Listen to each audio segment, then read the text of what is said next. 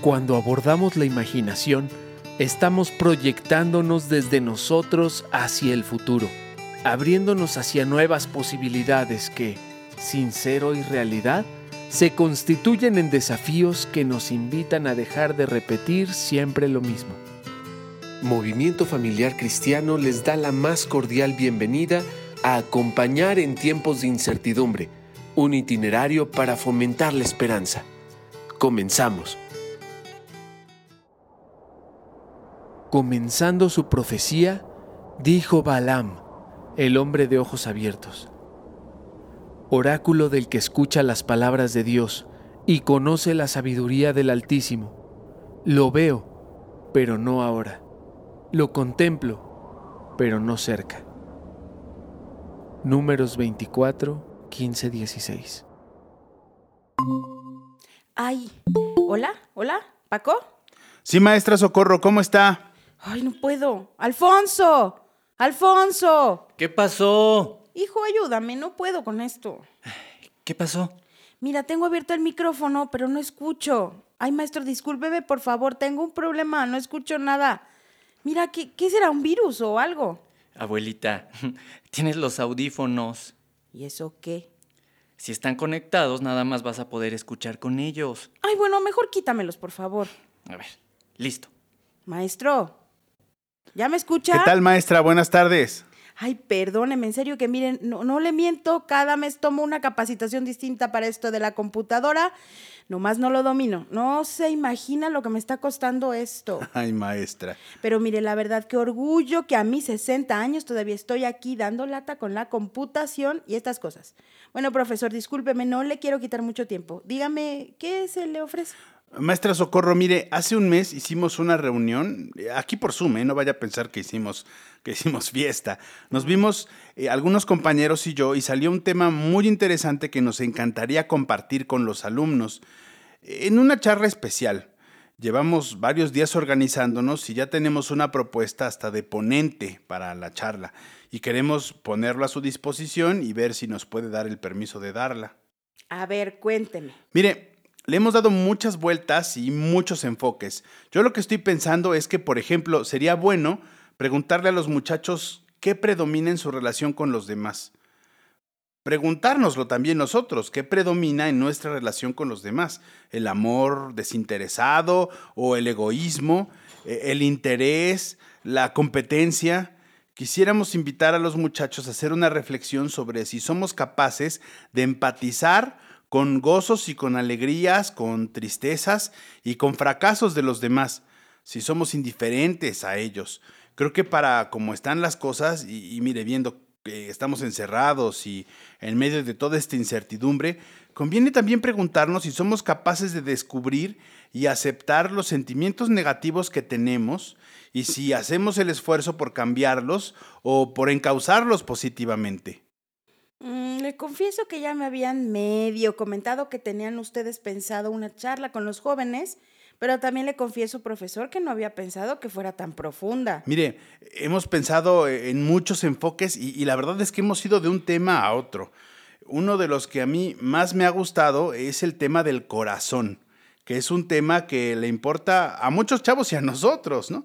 Nos referimos al corazón como, como esa sede, como la base de nuestro mundo afectivo. Por eso el corazón se constituye en, esta fuente de, de nuestra energía psíquica, porque de allí brota nuestra capacidad para amar. Y platicando hemos visto que hay que considerar que el amor es la mayor fuente de energía que tenemos.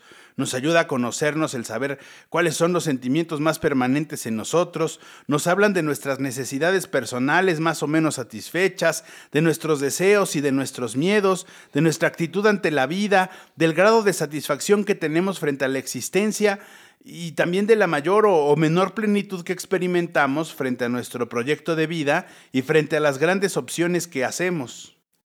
Maestro, estoy impresionada. ¿Todo esto lo desarrolló usted? No, no, no, no, para nada, maestra. De hecho, mire, la idea salió en una charla con Poncho, con Roberto y con la Miss Daniela. Sí, precisamente la Miss Daniela me había comentado ya del tema. Y de hecho pensamos que estaría muy bien que la charla la dé la cuñada de Poncho, que es psicóloga.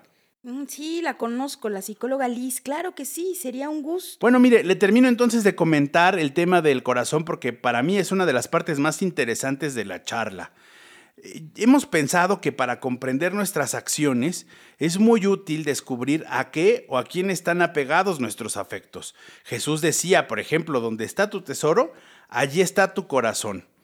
Y también reflexionamos que no podemos dejar de reconocer que sin apasionamientos por algo la vida no tiene mucho sentido. Por ejemplo, Jesús fue un apasionado. El anunciar el reino, hacer la voluntad del Padre fueron su aliento, aquello que llenó de energía su vida. Y nuestro desafío es apasionarnos por Jesús y por el reino que Él anunció y por el cual dio la vida.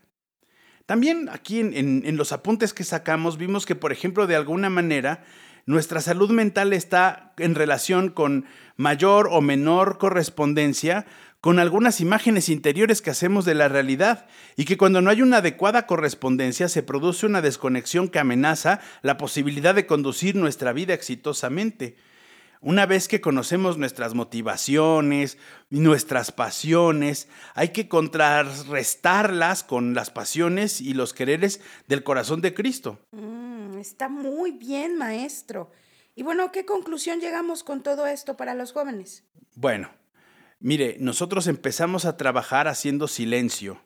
Creemos que la primera parte es una invitación a hacer silencio y que cuando estemos conscientes de los movimientos de nuestro corazón, vamos a conocer cuáles son las motivaciones conscientes e inconscientes que están en el fondo de nuestro obrar.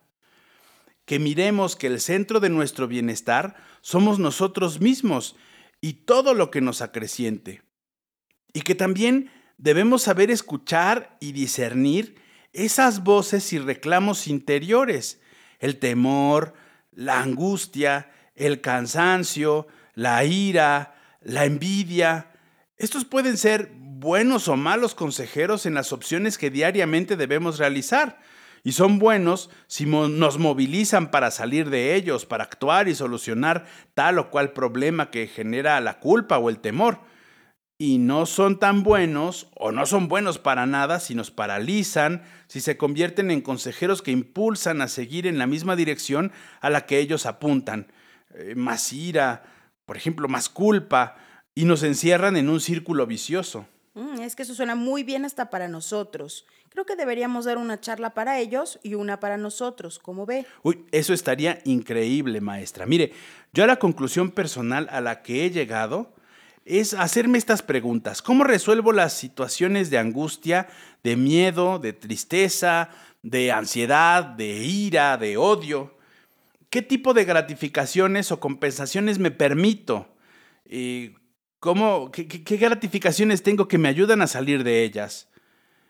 Y siempre trato de practicar expresar positivamente mis sentimientos y emociones a través de palabras y de gestos. Pues no se diga más, profesor. Tiene desde luego no solo mi autorización, sino todo el apoyo que necesite para este proyecto. Maestra, le agradezco muchísimo. No, al contrario, le agradezco yo su iniciativa y apoyo. Bueno, pues me retiro entonces. Hasta luego, maestra. Hasta luego, profesor. Ay, ya me salí. ¿Hola? ¿Ya colgó? ¡Alfonso! ¡Alfonso! ¿Qué pasó, abuelita? Ay, ayúdame a desconectarme, por favor. Tenemos que despertar el profeta que todos llevamos dentro. Tenemos el arma de la imaginación para ponerla al servicio de la humanidad y del reino. El cristiano no puede vivir sin la atención permanente hacia el futuro, hacia los cielos y la tierra nueva. Puedes compartir este mensaje desde nuestras redes sociales. Hagamos de este tiempo de incertidumbre un espacio de esperanza. Los esperamos en el próximo episodio.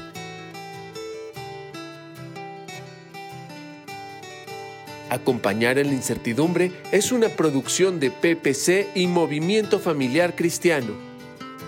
Antorchas Vivas Producciones.